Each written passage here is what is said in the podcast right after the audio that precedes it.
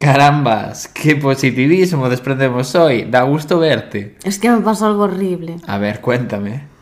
El otro día tuve una pesadilla en la que yo constantemente estaba saboteando mi vida tomando las peores decisiones que se pueden tomar. ¿Y después despertaste? No, me di cuenta que no era una pesadilla, era lunes.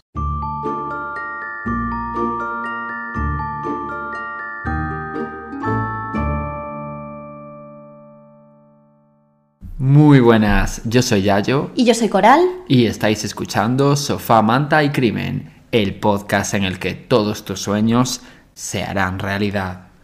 ¿Pero qué dices ahora?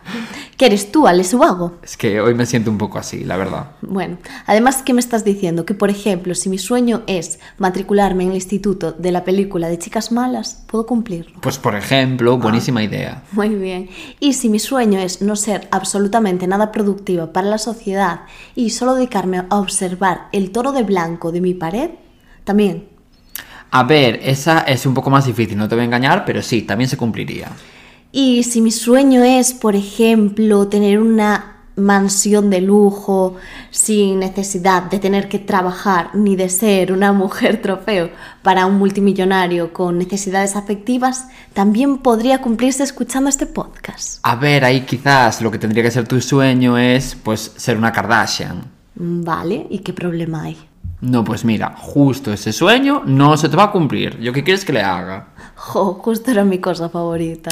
Pues yo es que es lo que hay. lo siento muchísimo. Bueno, ¿quién empieza hoy? Empiezo yo. Vale. Tu pues, momento favorito. Perfecto. No, dale. Vale, pues vamos allá. Cuanto antes empieces, antes empiezo yo. Mm, No, y cuanto antes empiece yo, antes terminamos este capítulo, que la gente está deseándolo para seguir con sus vidas y poder terminar de hacer la tortilla que ahora mismo están haciendo, seguramente. No, no digas eso, nos quieren escuchar. Bueno, bueno, esa es tu opinión. vale, pues vamos allá. Para empezar, voy a hacer algo que pocas veces tenemos la decencia de decir, que es que este caso fue recomendado. Vale, bien, bien. Concretamente por una chica que se llama Natalia, que nos lo dejó en un comentario de Spotify. Porque sí, efectivamente, leemos los comentarios aunque no lo parezca, porque no nos dejan responder. Ya. O sea, Spotify os deja a vosotros comentar, incluso nos pueden mandar notas de voz, que activé la opción esta el otro día, miedo me da, pero no nos deja responder. Qué fantasía, notas Ya, de voz. en realidad sí, me parece una guapada. Pero bueno, continuemos. Como podéis observar en el título, mi protagonista de hoy se llama Michelle Blair. Y no, antes de que preguntes, no tiene nada que ver con Blair Waldorf de Gossip Girl. Sí, justo iba a preguntar eso. Es que sabía que te corroía la duda. Qué revoltosa eres siempre. ¿Cómo soy, eh? Bueno, pues todo ocurre en el año 2015.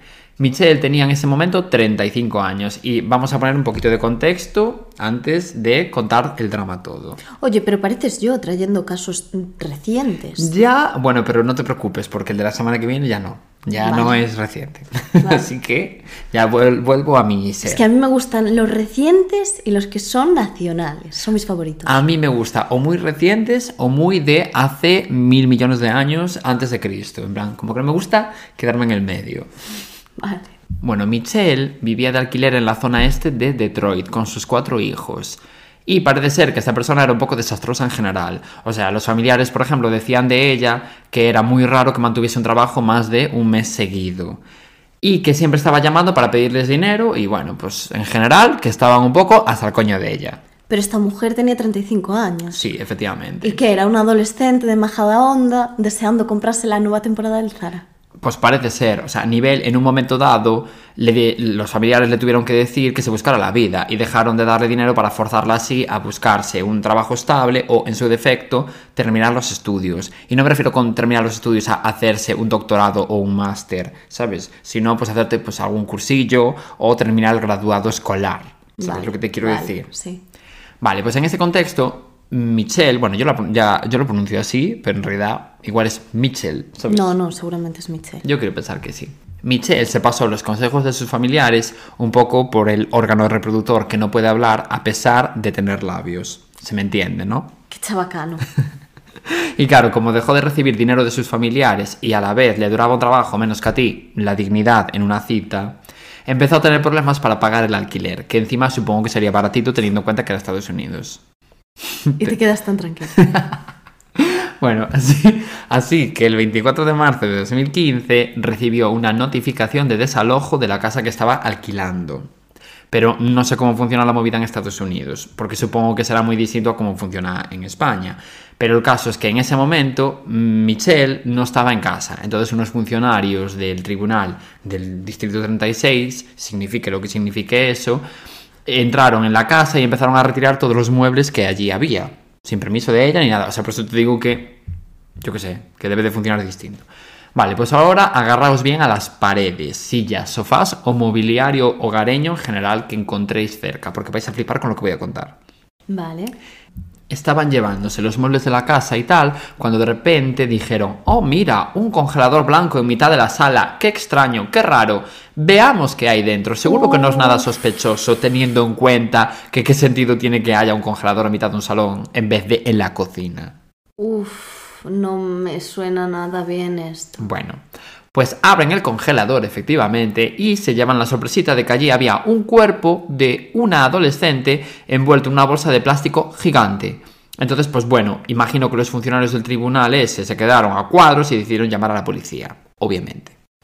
Vale, pues llega la policía y ¿qué se encuentra? Pues que en el congelador, debajo del cuerpo del adolescente, había otro cuerpo más, el de un niño. Oh Dios. O sea, hola, un adolescente y un niño en un puto congelador, en la casa de una señora aleatoria a la que iban a desalojar por no pagar el alquiler. Quiero decirte, absolutamente surrealista, en plan, además, es que ya digo, no se lo esperaban nada. Que no es que te esperes eso en algún momento de la vida, pero yo que sé, si vas a investigar una desaparición de alguien y tal, pues vale, pero si vas a desalojar a una señora y de repente te encuentras eso, pues imagínate, ¿no? Madre mía. Bueno, la poli empezó a preguntar a los vecinos y tal quién era la inquilina de esa casa y si sabían en dónde estaba en ese momento. Y un vecino que la conocía les dijo, en plan, que, cuál era el paradero de esta chica. O sea, les dijo, ah, pues mira, sí, está en casa de tal persona, ¿no? Resulta que estaba en casa de otro vecino de la zona con dos de sus hijos, concretamente uno de 8 años y otro de 17. Pero ¿qué pasa? Que sus otros dos hijos, porque recuerda que tenía cuatro, hmm concretamente Stephen Gage Berry y Stony Ann Blair, estaban desaparecidos. Imagino que ahora empezaréis todos a unir un poco de cabos. Es que yo pensé que había desaparecido porque había huido, evidentemente. Pero no, no, pues... No que estaba en casa de un colega. No, claro, o sea, ella no sabía que la iban a, desalojar. Simplemente, bueno, supongo que habría recibido notificaciones y tal, pero me refiero que no sabía que iban a ir en ese momento específico. Ya, vale, Entonces, claro, se había ido a casa de un vecino que sería amigo suyo, pues como si se va al súper. Entonces, claro, llegó la policía, no estaba ya en casa. Entonces, por eso digo que yo no sé cómo funciona en Estados Unidos, porque aquí en España no entrarían así a lo loco y empezarían a quitarte los muebles. Ya. O sí, y yo tengo desconocimiento, no lo sé. Dejárnoslo en comentarios. Sí, yo creo que va diferente, pero por pelis americanas. Mítica que de repente están en tu casa y te empiezan a llevar todo. Claro, no sé, no tengo ni idea. Pero el caso es que ellos llegaron, no estaba Michelle Blair dentro de la casa y dijeron, pues vamos desalojando los muebles y luego cuando ella llegue, eh, cuando ella llegue pues ya, ¿sabes? Yo qué sé, ya le decimos, pues mira, fuera de esta vivienda, ¿no? Y fue cuando se encontraron los cadáveres, pero mm, yo qué sé, los niños no estaban desaparecidos en ningún momento, ni ella estaba huida de la justicia, ni, ni nada así. Te entendí, pero eran sus hijos entonces. Eh, no, claro, evidentemente. Bueno, pues lógicamente la policía también sumó uno más uno, igual que acabas de sumar tú, y decidió arrestar a, a Michelle por asesinato después de un breve interrogatorio. También se llevaron los dos cadáveres que estaban en el congelador a una morgue para, yo qué sé, pues descongelarlos, valga la redundancia, y así poder después hacerles una autopsia para identificar quiénes eran, aunque, mm, quiero decir, había cero dudas. Pero para confirmar. Claro. Bueno, pues por si alguien vive en el país de la piruleta y tenía algún tipo de duda de quiénes eran esos cadáveres, efectivamente eran los dos hijos desaparecidos de Michelle. Y de hecho, el médico forense confirmó que sus muertes no fueron naturales en que llevaban al menos, ojo, dos años en el congelador. Ojo con eso, que me pareció fuertísimo, porque yo contaba, yo que sé, con que llevaban allí dos días muertos, ¿sabes? Hombre, dos años y que nadie denunciase. Al menos. No, no, espérate, que es que vas a flipar con la sucesión de acontecimientos. A ver, me estoy adelantando muchísimo, yo lo sé, pero ¿por qué dos sí y dos no? Bueno, ya verás, ya, ya lo entenderás. Vale. A ver, entender no lo vas a entender. No, no, desde luego no. Pero bueno, ya me entiendes. En fin, la causa de la muerte de Stephen y de Stony fueron, al parecer, múltiples traumatismos contundentes con algún objeto. Pero es que además las lesiones térmicas, es decir, las que les provocó el frío del, del propio con- congelador, también contribuyeron a la muerte de uno de los dos, de Stephen concretamente. Madre mía, entonces. O sea, quiero decir, es que Stephen no estaba muerto del todo cuando Michelle lo metió en el congelador. Que me parece horrible, porque claro, esta persona murió del frío, además de los golpes que supongo que, ¿sabes? Que ayudarían, obviamente. O sea, debía de estar ya medio moribundo y el hecho de, de tener estas quemaduras de, de frío, pues ya fue como la gota que colmó el vaso y entraría en parada o lo que fuese, ¿sabes? Qué Que- horror. Que es horrible. Bueno, pues como conclusión de las investigaciones del forense, se determinó que Stephen fue asesinado en agosto de 2012. Te dije que esto era el año 2015. Quiero decirte.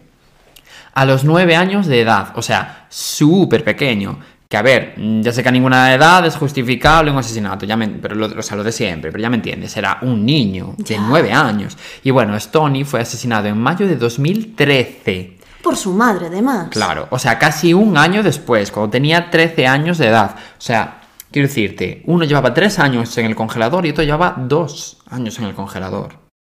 Horrible, me pareció.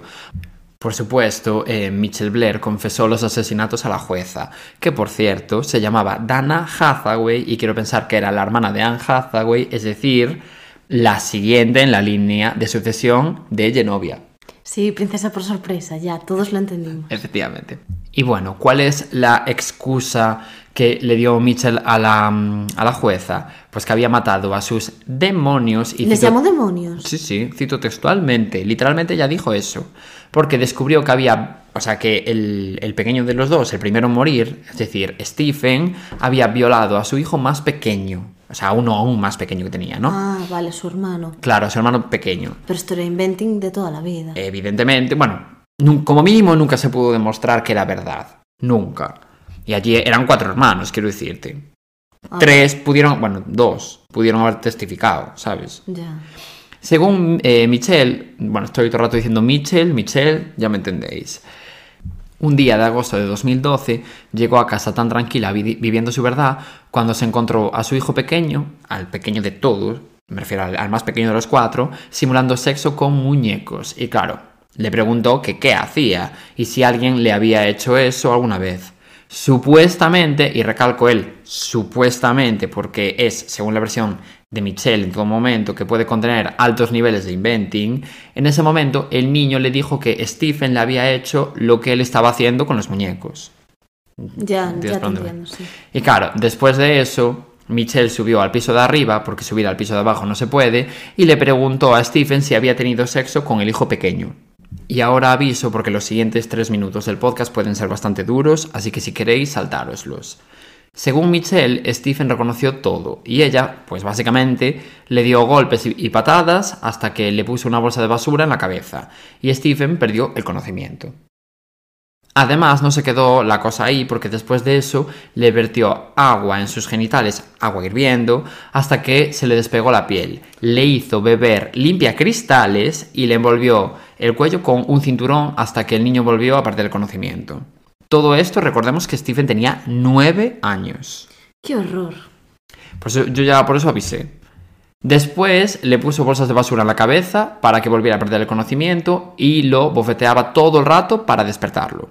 Tras dos semanas de torturas, dos semanas, que esto no fue una horita, o sea, flipo, Stephen sucumbió a sus heridas el 30 de agosto de 2012 y ahí fue cuando Mitchell puso su cuerpo en el congelador, pero la cosa es que se encontró vómito alrededor del cuerpo de Stephen y por eso se sospecha que pudo haber muerto una vez dentro del congelador y no antes. Por eso yo te decía lo de las heridas estas, ¿sabes? De quemaduras térmicas. Pobre niño, yo es que no me creo esa historia, la verdad. Y aún así, o sea, ¿qué haces de tu vida? Es tu hijo. Claro, es que tampoco sería justificable, en plan, ah, vale, como ha hecho eso tu hijo con tu hijo pequeño, entonces lo torturas durante dos semanas. Yo que sé, llama a la policía, a servicios de menores, pero no lo tortures durante dos semanas. Es que me parece muy fuerte. En plan, aún poniéndose en el peor de los casos que no se ha inventado, que seguramente lo sea. Seguramente. Es que, a ver.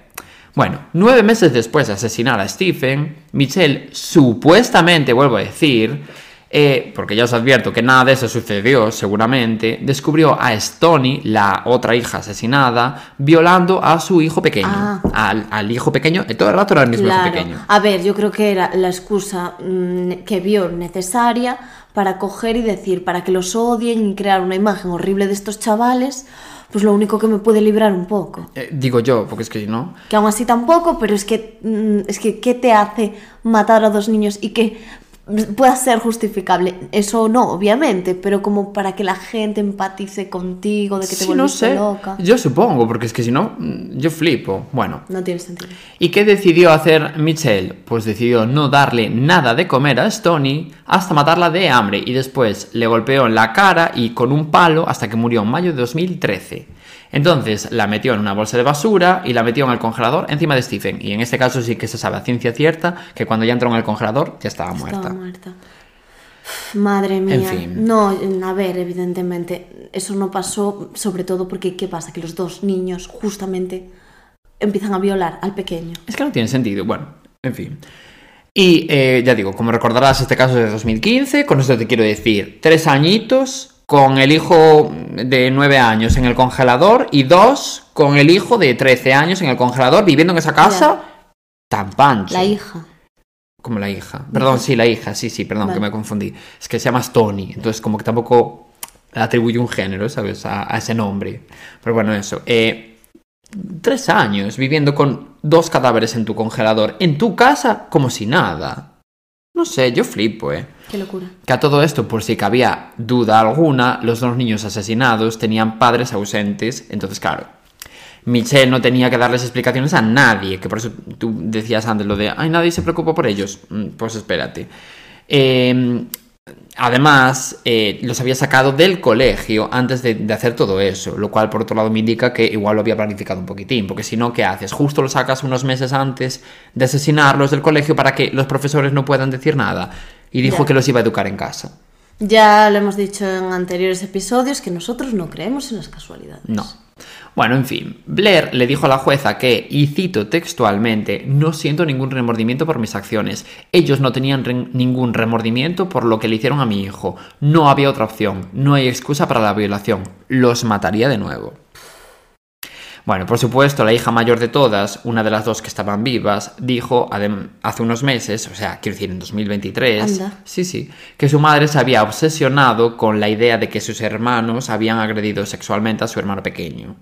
Incluso llegó a contar que tenía miedo de pasar junto al congelador cada vez que iba a desayunar, porque sabía que estaban ahí sus dos hermanos y que ella podría ser la siguiente. Y además que Michelle la obligó a ayudarla a cubrir los cuerpos y a meterlos en el congelador.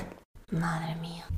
Y bueno, Michelle se declaró culpable en junio de 2015 de dos cargos de asesinato premeditado en primer grado y ahora cumple eh, cadena perpetua. Y bueno, ya puedes observar que dije premeditado. Quiero decir, la jueza en ningún momento pensó que eso fuera, pues, por una discusión tonta o, ¿sabes? Que eso estaba más que planificado, porque si no, no sacas a tus niños del colegio, aprovechando que tus padres también están ausentes, entonces no van a preguntar por ellos, tu familia pasa de tu puta cara, porque, porque no paras de pedir dinero. Quiero decirte, un cúmulo de circunstancias. Ya, no sé, estoy flipando. Porque en realidad, ¿por qué dos niños los mantienes con vida y los otros dos los matas? A ver, a lo mejor la educación de los que mató era como más complicada o les costaba más o, o le coincidió. Yo creo que le coincidió. Y además, tampoco nada nos dice que. Porque quiero decir, al primero lo mató en 2012, al otro en 2013. Esto ocurrió en 2015. No sabemos tampoco si en 2016 igual hubiese asesinado a los otros dos. Y seguramente acabaría matando a todos sus hijos. Sí, porque de hecho la hermana mayor lo decía, que ella tenía miedo todo el rato de, De morir. de ser la siguiente, porque además, después de que matara a esos dos niños, sí, discutían todos los días, estaban en peleas constantes con la madre, la madre era como súper tirana, ¿sabes? Les decía, recoged esto, no sé qué, en plan, como que se volvía loca, los agredía físicamente, em, sexualmente también. Ah, sexualmente Sí. también. Es que claro. Entonces, claro, quiero decir, en cualquier momento podrían, ¿sabes?, activar el trigger de la madre y de repente meterlos otra vez en el congelador. O sea, em, podrían ser los siguientes. Y bueno, hasta aquí mi caso de hoy. Espero que os haya aterrorizado. Un poco sí, la verdad. Fue terrible. Pues cuando quieras. Vale, pues yo voy con mi caso. que os va a sonar un montón, pero ya vais a irlo viendo mientras lo cuento. Vale. Todo esto empezó el 18 de diciembre de 1968, Vale. cuando un periodista del periódico San Francisco Chronicle O sea, ¿me estás queriendo decir que eres tan sinvergüenza que me roñas a mí por traer casos viejos y me traes uno de 1968? sí. Es que eres una desubicada. Pero es que es un caso bastante conocido. Vale. Eh, espera, se dice San Francisco Chronicle. Sí. ¿Lo pronuncié bien? Sí. Anda. Estoy súper sorprendido. Bueno, vale. Este periodista escuchó a través del teléfono una voz distorsionada que decía, hoy es mi cumpleaños, debo salir a matar. bueno, pues si es lo que tú sientes, exprésate. Bueno, pues dos días después, David Arthur, de 17 años, y Betty Lou, de 16, en su primera cita de adolescentes, fueron a un concierto de Navidad, mi época más odiada del año. ya. Lo sí. siento, soy el Grinch. Bueno, cuando acabó, poco más tarde de las 10 de la noche, aparcaron el coche pues para darse unos besitos y esas Sí. cosas. Para que se empañan al cristal del coche. Eso es. Pero de pronto otro coche paró exactamente al lado, sacó un arma y les disparó. Y David murió de camino al hospital. No había pruebas ni testigos en toda esta historia.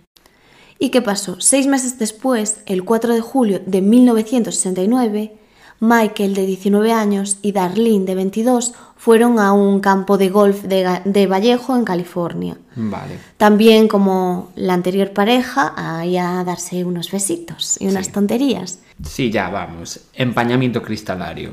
Exacto. Y Darlene estaba casada, así que muy mal, Darlene. Muy mal. Eso no mola, Darlene. Te pasaste. No mola. ¿Y qué pasa? Que se repite exactamente lo mismo. Un coche se para a su lado, un hombre se baja con una linterna y les vacía una 9 milímetros encima. Darlene murió en el hospital mientras la operaban y Michael sobrevivió. Este chico dijo que era un hombre blanco de unos 20 años que no había visto antes. En realidad parecía que el crimen había sido al azar. Como el asesino de la baraja. Exacto. Vale. Y bueno, un día después llaman a la policía y en voz baja se escucha. Quiero denunciar un asesinato. Se acuden al este de Columbus Parkway, encontrarán unos chicos en un coche marrón. Fueron fusilados con una Luger de 9 milímetros. También maté a otros chicos el año pasado. Adiós. Ostras. O sea Sí. que reconoció todo. Sí, y claro, dio detalles claros del asesinato. Ya. Y también confesó un caso del año anterior. Que En- no se sabía. Claro. Entonces, al decir esto, la policía se dio cuenta de, pues eso, un caso similar que conocían. Años antes, justo el mismo día y mes, el 4 de julio de 1963, Robert, de 19 años, y Linda, de 17, estaban tomando el sol en una playa cerca de Santa Bárbara, de California, y no volvieron a sus casas. Y al día siguiente, el padre de Robert, como estaba preocupado, lo estaba buscando y encontró los cuerpos pues, en una vieja cabaña abandonada. Estaban atados de pies y manos y acribillados por un arma. Y Robert tenía 11 balazos y Linda 9. Dios, eh. Además, el asesino intentó quemarlos, pero bueno, esto no había Nada, pero eso funcionado. nada. No. Secundario. No, pero que quiero decirte que muchas veces intentan quemar los cuerpos y que no, Y no, arden. no Tan arden. fácil como en tu cerebro crees que va a arder un cuerpo humano. Exactamente. Vale. Sí, porque es la historia de siempre. ¿Y qué pasa? Ya, que tí- Típico de lunes, la verdad. Sí. Un poco más tarde, el 27 de septiembre, Brian, de 20 años, y Cecilia fueron apuñalados en una isla del condado de Napa. Brian se salvó a pesar de que tenía seis heridas profundas en la espalda, pero Cecilia murió dos días después en el hospital. Siempre muere uno y se salva el otro. Qué a veces sí, pero bueno, no siempre. Y poco antes, en agosto, el asesino había enviado tres cartas casi idénticas a los periódicos del Vallejo Times Herald, del San Francisco Chronicle y el San Francisco Examiner. Bueno, pues en todas estas cartas lo que hacía el asesino, el serial killer este, era confesar los crímenes y daba detalles claros de los asesinatos. Además dibujó un criptograma de 360 caracteres y mandó como tres partes del mismo a cada periódico. O sea, como 120 caracteres por periódico. Sí, como una parte de cada uno. Vale. Y cuando los descifraron decía, me gusta matar a gente porque es mucho más divertido que matar animales salvajes en el bosque. A ver, la comparativa, pues bueno. Sí, a ver, heavy, no mates a nadie. Por ejemplo, se me ocurre. Porque el hombre es el criminal más peligroso de todos. Matar algo es la experiencia más excitante. Es aún mejor que acostarse con una chica. Mm, vale, Mm, Muy bien. Y la mejor parte es que cuando me muera voy a renacer en el paraíso y todos los que he matado serán mis súbditos. No daré mi nombre porque ustedes tratarán de retrasar o detener mi recolección de súbditos para mi vida en el más allá. A ver, de verdad. Y firmaba Zodiac. Por eso en adelante será conocido como el asesino del Zodíaco. Que no te lo Ah, dije, vale. pero por eso mató un año el Que no me 4. lo dijiste, pero lo estoy leyendo en el título del podcast. Bueno, hay gente que no lo lee porque prefiere el misterio. Vale. El caso es que había matado un Si 4 de julio. Otro 4 de julio, como que mataba en días señalados. Ah, vale. 4 Y de al- julio, que era el día de la independencia de Estados Unidos. No sé, Sí. pero el caso es que él había dicho que iba a matar en su cumpleaños, que también era como una fecha relevante. Vale, o sea que siempre escogía, como si coges aquí, yo qué sé, pues el día del pilar, el día de no sé qué. Ya. Fechas importantes. Hmm. Y en las cartas decía, estos comunicados deben ser impresos en la primera hoja. En caso contrario, me veré en la obligación moral de asesinar a una docena de personas elegidas al azar en las calles este mismo fin de semana. A ver, esta persona. Le estaba amenazando, mm, pero durísimamente. El problema para los periódicos era que, claro, si las publicaban en el primer plano, crearía como drama entre la sociedad. y- Alarma. Exacto. Y además sería hacer lo que él quería. Y el hecho de no publicarlas, evidentemente, podría causar también muchas muertes y que se cumpliese lo que decía. Ya. Entonces, pues algunos periódicos decidieron no imprimirlas en primera página y en páginas interiores. Vale. Y bueno, cuando las muertes de estos chicos, de Brian y Cecilia, se empezaban a olvidar un poco, apareció un testigo clave y declaró. Lo que dijo fue que ese día, por casualidad, él estaba a la orilla del lago y alguien que se escondía detrás de un árbol se acercó a la pareja. Este hombre se tapaba la cara con una capucha negra, como de verdugo, y tenía unas gafas oscuras, y llevaba una especie de pechera con un símbolo extraño en el medio, que era un círculo con una especie de mm, dos líneas, eh, Mm. como una cruz, Vale. una especie de cruz en el medio, Vale. como sería la mira de una... Ah, vale, ya entiendo, sí. Sí, sí, sí. Hmm. Es que no me lo estaba imaginando. Y bueno, que no tuvieron lo- el tiempo suficiente estos chicos ni de defenderse ni de huir, porque les disparó a menos de un metro y él se fue caminando muy tranquilito. Yo, yo flipo, eh. Sí, o sea, yo me estreso por perder un bus y este hombre mata a alguien y se va caminando tan tranquilo. Yo flipo. Sí. Y bueno, los crímenes evidentemente siguieron o aparecieron más tarde, como el de Cherry Yu. O sea, que fue degollada y casi decapitada el 30 de octubre de 1966. Casi decapitada. Sí, en plan, ca- prácticamente decapitada. Dios. O sea, como el de Harry Potter. No como sé. Nick casi decapitado. No sé. Bueno, pues sí. En 1966 en Riverside, Vale. en California. Y a ver, no sabían si había sido este hombre, pero se conectaba por todo el parecido que tenía con el crimen del asesino del zodíaco. Pero esto nunca se llegó a probar, pero siempre se supuso. Vale. Y el 22 de marzo de 1970, aquí ya dejó de atacar en fechas especiales, Caitlin Jones, de 22 años, iba con su bebé por modesto cuando desde otro coche, con las luces, este coche le pidió que parase. Y ella lo hizo. El hombre se acercó y le dijo que tenía una rueda floja. O sea, que le dio, le dio como luces. Sí. Como a ti y a mí cuando nos pusimos a dormir en una zona de cruising sin saber que era una zona de cruising. Exacto. vale. La peor noche de mi vida. Bueno, pues eso, le dijo que tenía una rueda floja y ella pues co- como que le contestó que no se había dado cuenta y él se ofreció a ayudarla. Entonces ella, mientras le estaba ayudando, no se bajó del coche. O sea, se quedó allí pues observando el percal. Y el hombre le dijo que ya estaba. Caitlin arrancó y a los pocos metros, de repente, se perdió la rueda. Era visto. Es que estaba claro. Y desesperada, pues esperó a que alguien la ayudase y volvió el mismo hombre. Claro. Y bueno, el hombre le dice, bueno, la rueda estaba peor de lo que parecía, quiere que la lleve hasta una gasolinera. Y ella, sí, por favor, pero bueno, espere, porque voy al coche a buscar a mi bebé. Ah, claro. Pobres madres y padres los que nos escuchen, claro. Y le dice él, ¿tiene un bebé? Y ella, sí, es un problema. Y él, no. Mientras más, mejor. Ah, Es que es fuerte. Y bueno, pues se fueron los tres en amor y compañía. Él, evidentemente, no se detuvo en la gasolinera más cercana.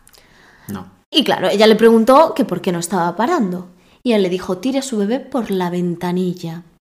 Y asustadísima, la mujer abrazó al bebé y saltó del coche y se escondió detrás de unos árboles. Yo no sé cómo consiguió hacer esto. Eso te iba a decir, Dios, eh, Dios, encima que sin querer puedes caer encima del bebé, en plan, flipo, eh, qué sangre más, o sea, qué guay. Sí, porque en realidad a lo mejor lo que te sale es lanzar el bebé y esperar que sobreviva o lo que sea. Sí, no sé, cualquier cosa. Pero es que sabes que si no te vas tú con el bebé no vais a vivir ninguno de los dos. Eso es verdad. Y al final tuvo suerte, el hombre aceleró y se marchó. Ostras. Sí. Y en la estación de policía, pues ella reconoció el, re- el retrato robot que tenían de- anteriormente de las otras eh, víctimas que había atacado y dijo que sí que era este hombre. Entonces, poco después de esta historia que le pasó a Kaylee, hubo una llamada al San Francisco Chronicle y dijo en esta llamada, tengo que matar, si no mato, mis dolores de cabeza son insoportables. Empezaron el día que maté a un niño. Mañana detendré un autobús escolar con un tiro en la rueda delantera y liquidaré a todos los niños cuando vayan bajando. Dios, A pero esta ver. persona está perturbada. Las cosas que decía eran súper incoherentes en realidad.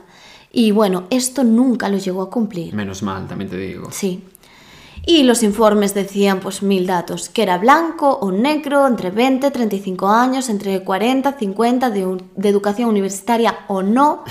O sea, en palabras más claras, ni puta idea de quién era. Es que, es que te iba a decir, ¿es blanco o negro? ¿Es joven o viejo? ¿Estudió o no estudió? ¿Está vivo o muerto? ¿Sabes? Me refiero. Sí. Eh, puede ser los 7 mil millones de personas que viven en este planeta. Bueno, 8 mil. Sí, sí, o sea, más perdido que yo mi primer día de TFG. Absolutamente.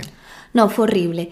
Pero sí que es cierto que tenían datos de, de las víctimas, que por ejemplo un chico había dicho que tenía sobre bre- 20 años, pero es que nada, nada estaba claro en realidad. Ya. Y bueno, en la redacción del San Francisco Chronicle, un hombre parecía haber encontrado la respuesta. Porque dijo, Zodiac es una marca de reloj, seguramente el que usa, y su firma, que era lo que te decía, el círculo ese, Sí, que estaba como, la cruzado. mira, sí, como la mira de un, de un ¿cómo se llama? De un Sí, rifle. sí, eh, dijo que era parte del logotipo y que claro, que a lo mejor él pues por eso usaba eso. Pero ¿qué pasa? Que también podía ser la mira del arma, entonces no se sabía. Y volvemos a tener noticias de esta persona. El Zodíaco reapareció en una carta el 20 de abril de 1970 y escribía, mi nombre es, seguido de 13 caracteres. No soy responsable de la bomba en la estación de policía de San Francisco que mató al sargento Brian McDonnell el 18 de febrero de 1970. Soy popular. Me gustaría ver a mucha gente luciendo botones con mi nombre en su ropa. Ya. O sea, cosas sin sentido completamente.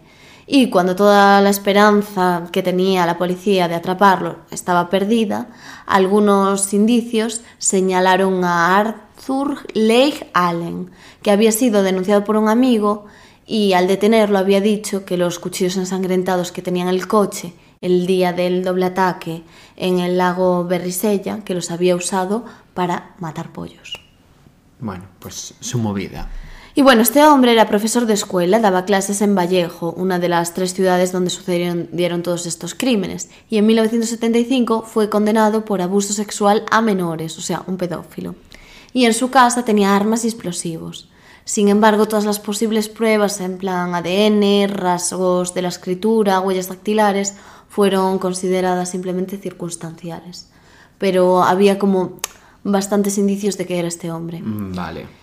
Y, según la policía, el Zodíaco tenía siete ataques y cinco muertos, los que os he dicho, pero bueno, en todos sus mensajes y cartas él confesaba que había matado a 37, pero la poli no, no se lo creía. Mm, Vale. o sea, que creía solamente en todo lo anterior que he contado. Vale.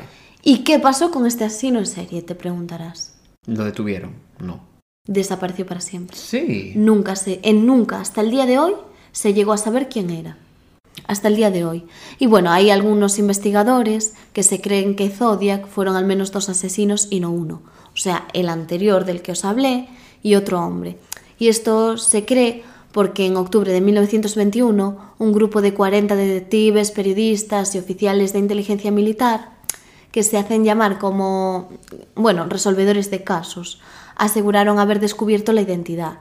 Estos dijeron que el asesino era un hombre llamado Gary Francis Poste, que nunca fue detenido y además murió en 1918. Porque claro, lo que se sostiene más es que el asesino realmente tuvo que morir y que por eso se acabaron los crímenes. Ah, claro. Bueno, tiene sentido.